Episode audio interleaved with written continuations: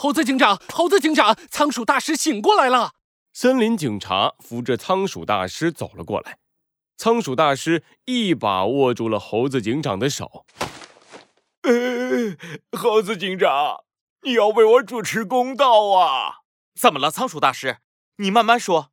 仓鼠大师露出了害怕的表情，颤颤抖抖地说出了事情的经过。罪恶藏在谜题之下，真相就在推理之后。猴子警长探案记：疯狂音乐家三。前天晚上，仓鼠大师正在家里为演奏会做准备。仓鼠大师一边弹一边摇头晃脑，完全沉浸在自己的音乐里。嗯。仓鼠大师，你弹的真不错，这首曲子也很好听。嘿嘿，那是必须的。我告诉你，这首曲子叫《月光》，可好听了。哎，呃，不对。仓鼠大师这才反应过来，他的家里应该只有他一个人呢。大滴大滴的冷汗从仓鼠大师的脑袋上流了下来。突然，仓鼠大师眼前一黑。嗯，很好，我很中意这首曲子，是我的了。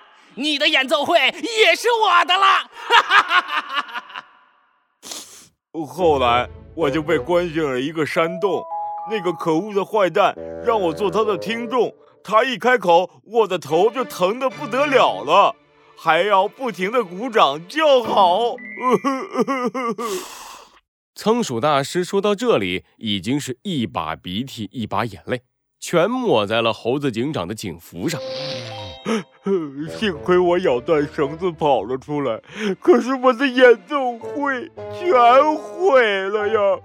猴子警长，你可要……好，好，好，仓鼠大师，我会找出嫌犯的。猴子警长费了好大劲儿才把仓鼠大师搬开。小鸡墩墩走了过来。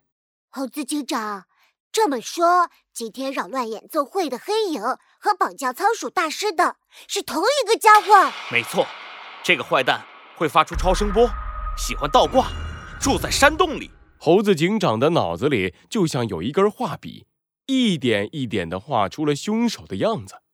他拍了拍仓鼠大师的肩膀：“我已经知道嫌犯的真实身份了，仓鼠大师，我一定把他捉拿归案。”晚上，一只蝙蝠从山洞里飞了出来。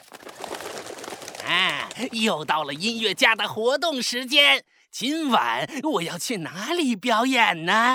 嗯，那是什么？路边的电视画面吸引了蝙蝠的注意力。嗯，是仓鼠大师。可恶，他怎么上电视开演奏会了？还是现场直播？我不允许！我不允许！森林里只要有我一个天才音乐家就够了。蝙蝠气得上蹿下跳，突然，他的眼珠子咕噜咕噜一转，露出了邪恶的笑容。等等，这是个好机会！我现在去电视台表演我的超声波音乐不就行了？这样，所有的小动物都会听到我的音乐。哈哈哈哈哈！说干就干。蝙蝠拍动翅膀，不一会儿就来到了电视台。